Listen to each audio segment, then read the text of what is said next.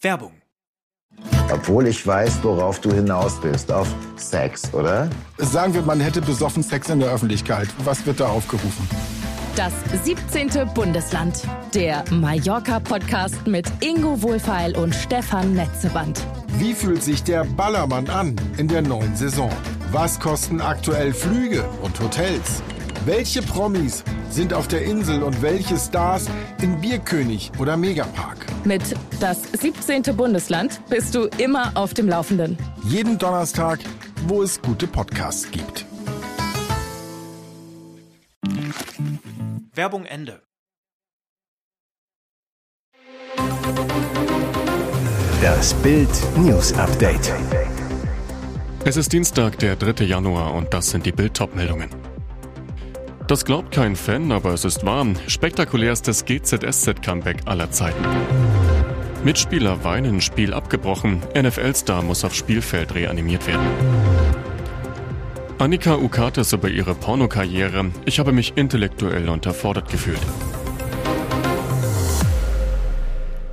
Es ist das spektakulärste GZSZ-Comeback aller Zeiten, eine wahre Seriensensation, denn ein Liebling kehrt nach so langer Zeit zurück, obwohl das kein Fan mehr für möglich hielt.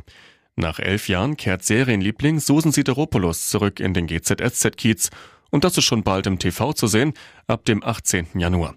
Besonders toll, es ist nicht nur ein Mini-Comeback, sondern gleich eine Rückkehr für mehrere Monate. Die heutige Bestseller-Autorin und Moderatorin kann ihre Freude kaum verbergen, sagt gegenüber Bild, ich habe mich so gefreut, als mir gesagt wurde, dass es bei GZSZ weitergeht. Warum dieses Comeback so ungewöhnlich ist? Jeder GZSZ-Fan wird sich an diese traumatische Folge noch erinnern. Susan Sideropoulos Rolle der Verena Koch starb im August 2011 an einem tragischen Serientod.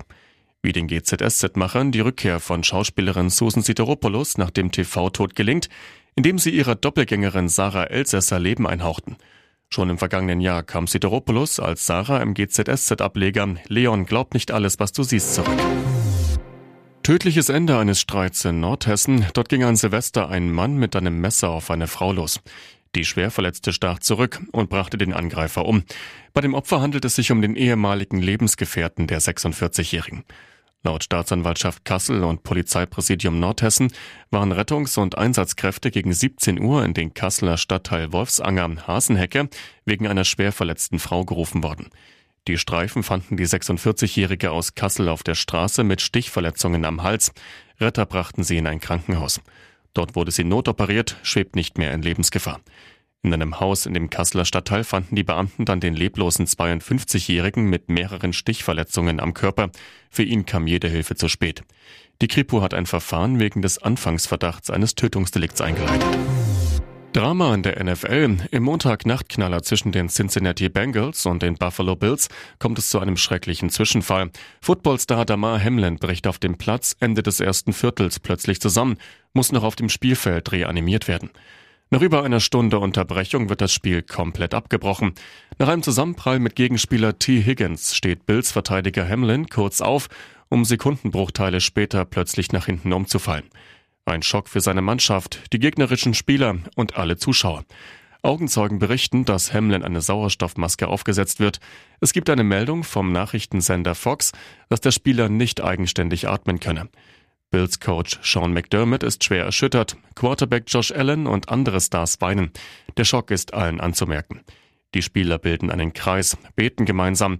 Stefan Dix von den Bills spricht zu allen Mitspielern, möchte sie aufbauen. Die NFL gibt dann später am Abend bekannt, dass sich Hamlin in einem sehr kritischen Zustand befinde. Sie war ein Pornostar, aber fand ihren Job nicht wirklich pralle. Ex-Erotikdarstellerin Anina Okates Semmelhag packt über ihren Fummelfilm Frust aus. Man hat einfach nur alle Klischees erfüllt, sagte die heutige Politikerin der Märkischen Allgemeinen. Statt ihres Fachwissens als gelernte Immobilienkauffrau waren andere Fertigkeiten gefragt. Viele sind dann ganz verwundert, wenn man drei zusammenhängende Sätze sprechen kann. Bestimmt kann man verstehen, dass ich mich intellektuell unterfordert gefühlt habe, so Semmelhack. Schließlich sei nie die ganze Persönlichkeit wahrgenommen worden. Mit der kann Anina ja jetzt auf dem Politparkett punkten. Angekommen, jetzt startet das Ronaldo-Abenteuer in der Wüste. Am Montag machte sich Ronaldo mit seiner Familie auf die Reise in die Wüste. Am Nachmittag veröffentlichte seine Liebste, Georgina Rodriguez, ein Foto aus seinem Privatflieger. Als Ortsmarke gibt Rodriguez auf Instagram Madrid an, wo sich die Ronaldo-Familie zuletzt aufhielt. Was das Ziel des Fluges ist, löst ihr Liebster kurze Zeit später selbst auf. Dort sitzt Ronaldo auf einem luxuriösen Stuhl, streckt den Daumen in die Kamera und sagt, See you soon, Nasser-Fans. Obendrein markiert er seinen neuen Arbeitgeber und fügt Herz-Emojis in den Farben des Clubs hinzu. Auch Ronaldo scheint sich also auf Al-Nasser zu freuen. Am Montagabend landete Ronaldo mit Familie und Kindern in Saudi-Arabien. Nach seiner Ankunft steht dann Medienberichten zufolge am Dienstagnachmittag der obligatorische Medizincheck auf dem Programm. Und jetzt weitere wichtige Meldungen des Tages vom Bild Newsdesk. Diese Silvesternacht war ein trauriger Höhepunkt. Ich hatte das Gefühl, sie wollen uns wirklich schwer verletzen oder sogar töten. Es sind die verstörenden Sätze eines Berliner Polizisten, der für uns jeden Tag sein Leben riskiert. Sätze, die ins Mark treffen und verdeutlichen, mit welcher Gewalt die Silvesterrandalierer im Brennpunkt Stadtbezirk Neukölln vorgingen. Der Beamte möchte anonym, aber nicht mehr leise bleiben. Es wurde gezielt von allen Seiten auf uns mit Feuerwerkskörpern geschossen, unzählige Böller flogen, Flaschen und andere Gegenstände, auch Eisenstangen. Es war wirklich schlimm. Wer waren die Täter? Der Polizist. Auch wenn die rot-rot-grüne Regierung es nicht wahrhaben will, ich habe nur dunkelhaarige junge Männer gesehen. Das waren fast ausschließlich Migranten und Zuwanderer. Eine pure Entladung von Gewalt und Hass auf alles, was sich bewegt. Seit 16 Jahren ist Tobias S. bei der Freiwilligen Feuerwehr in Hamburg. Was der 34-Jährige an diesem Silvester erlebte, wird er nicht vergessen. Wir fuhren zu einem Feuer. Plötzlich gab es eine Explosion. Ich spürte einen Druck am Bein. Wir wurden von 10 bis 12 Jugendlichen mit Vogelschreckmunition angegriffen. Kurz darauf trifft die Polizei ein. Da bemerkte ich erst die Schmerzen, wurde ins Krankenhaus gebracht. Tobias hat eine Brandverletzung, seine Einsatzkleidung ein großes Loch. Die Polizei nimmt den Verdächtigen Hassan K. fest. Hamburgs Feuerwehrsprecher Jan-Ulle Unger zu Bild. Die Übergriffe haben eine neue Dimension und machen sprachlos. Es ist der letzte Blick auf Benedikt XVI., auf den Leichnam unseres Papstes. Zehntausende Gläubige strömten am Montag zum Petersdom, um dem ehemaligen Papst und Bischof von Rom Adieu zu sagen. Die katholische Tradition sieht vor, Tote aufzubahren. Am Donnerstag wird Papst Franziskus für seinen Vorgänger die Totenmesse feiern. Deutschland wird durch Bundespräsident Frank-Walter Steinmeier vertreten. Benedikt XVI. wird nach Bildinformationen in einem schlichten Holzsarg vor dem Altar liegen. Die Päpste tragen, seitdem sie die Tiara, die Papstkrone, abgelegt haben, wie alle anderen Bischöfe bei Gottesdiensten eine Mitra als Kopfbedeckung. Mit dieser goldbesetzten Mitra wird Benedikt auch beerdigt. Der Rosenkranz war für Benedikt XVI. wie für seine Vorgänger zentraler Teil des Glaubens. Er betete täglich 53 Mal das Ave Maria, bat die Gottesmutter um Fürsprache, ließ dabei die Perlen durch die Finger gleiten.